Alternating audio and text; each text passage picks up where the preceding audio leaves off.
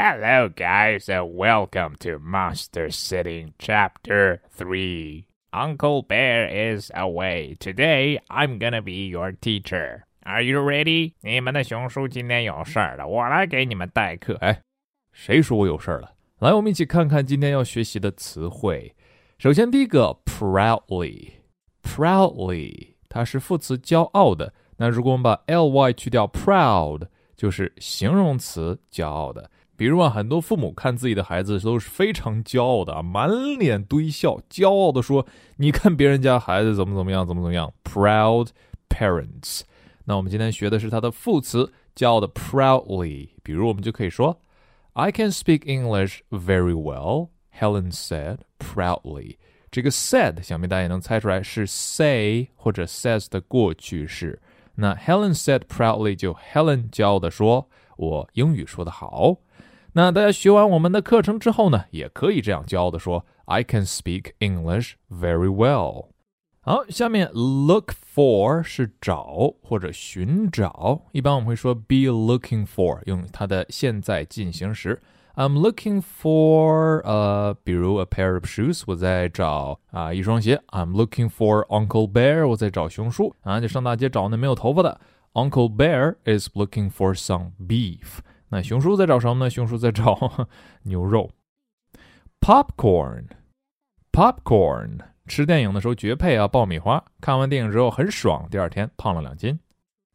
Wave，wave，wave，挥手示意啊，招手啊，或者再见的时候都会哎挥一挥手，像那个徐志摩。我挥一挥衣袖，不带走一片云彩。I wave to the western sky, telling us goodbye quietly and softly. Wave 挥手示意。比如我们失恋的时候啊，就可以对自己说：“It's not over. Don't wave goodbye.” 先不要急着挥手告别呀，或许事情还有转机呢，或许就没人要了他，他又回来找我了呢。好，这四个单词再跟着熊叔我们大声朗读。proudly. Proudly. I can speak English very well, Helen said proudly. Look for. Look for. Uncle Bear is looking for some beef. Popcorn. Popcorn. Wave. Wave. It's not over. Don't wave goodbye.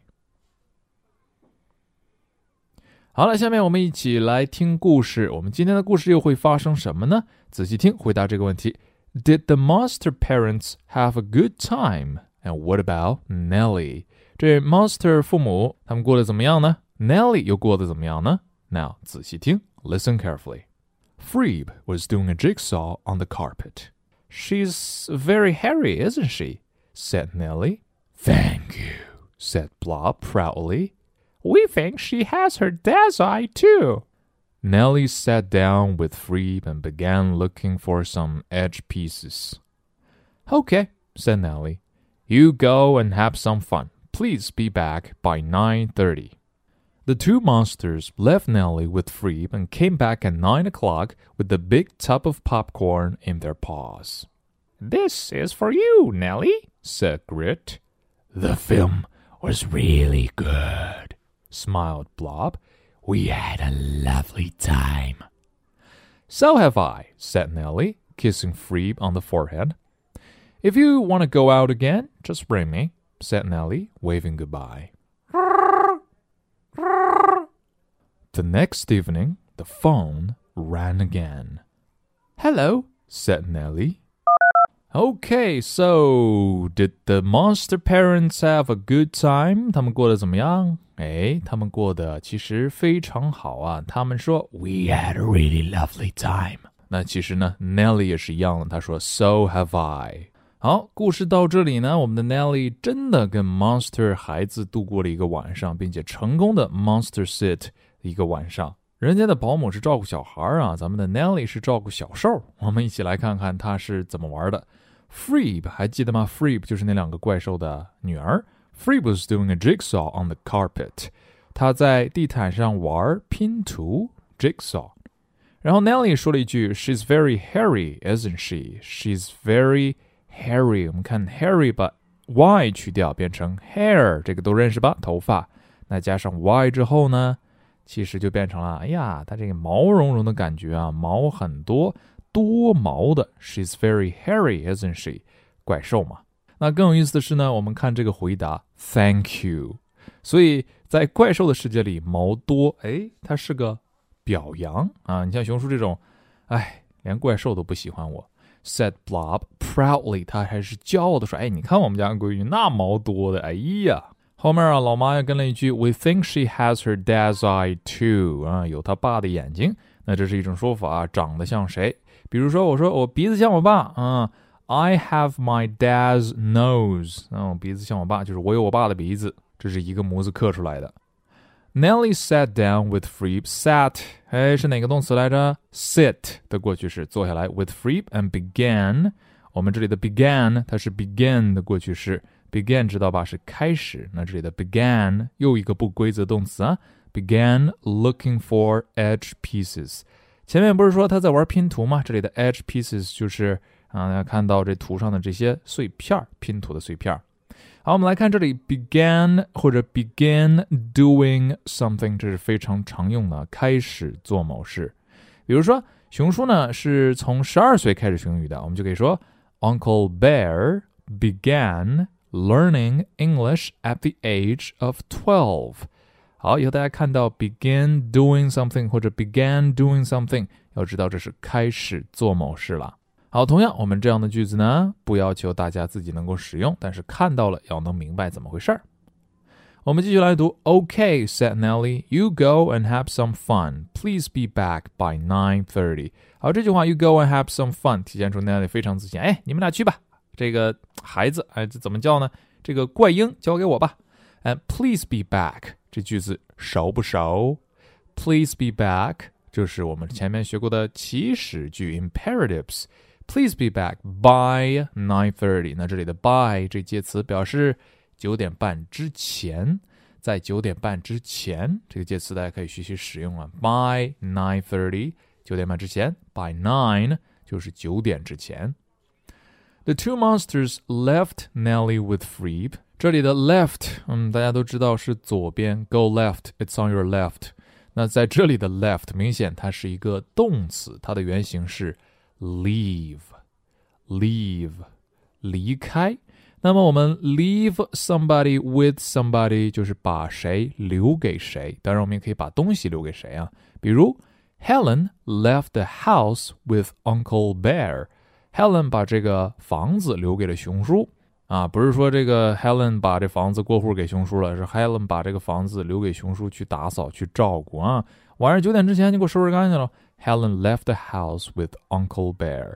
那我们看这里呢，left Nelly with Freeb，其实也是交给 Freeb 去照看的意思。所以这个 leave with 把谁留给谁呀、啊？要具体看语境，具体分析，留给谁到底是留给他干嘛？And came back at nine o'clock with a big tub of popcorn in their paws。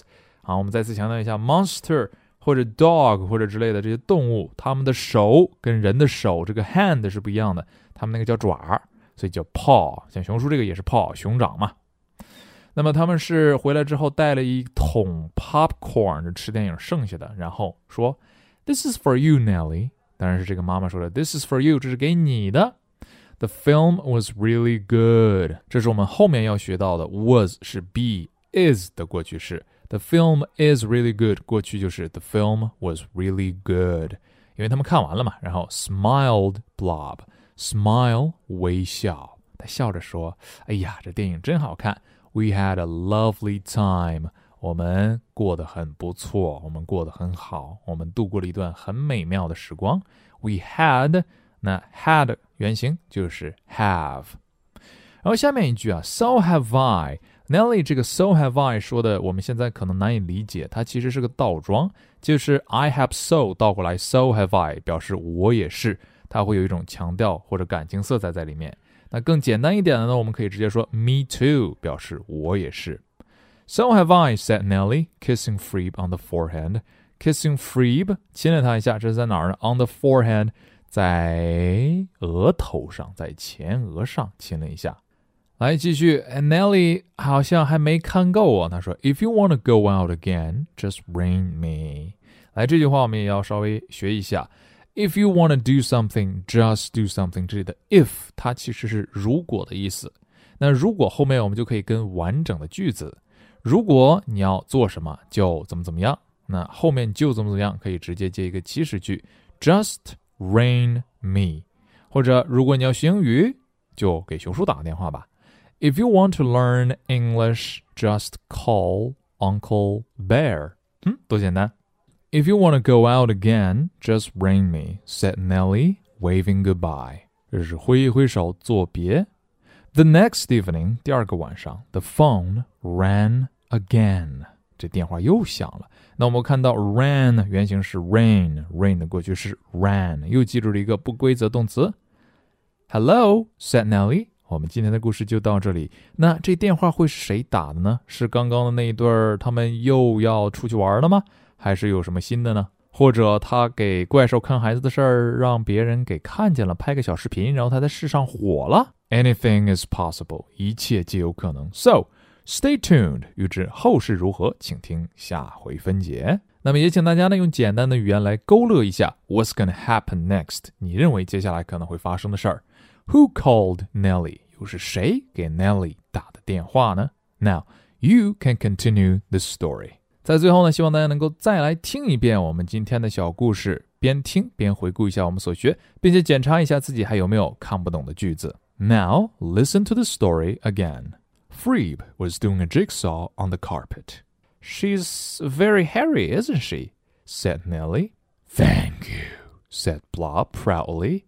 We think she has her dad's eye too. Nelly sat down with Freeb and began looking for some edge pieces. Okay, said Nelly. You go and have some fun. Please be back by 9.30. The two monsters left Nelly with Freeb and came back at 9 o'clock with the big tub of popcorn in their paws. This is for you, Nelly, said Grit.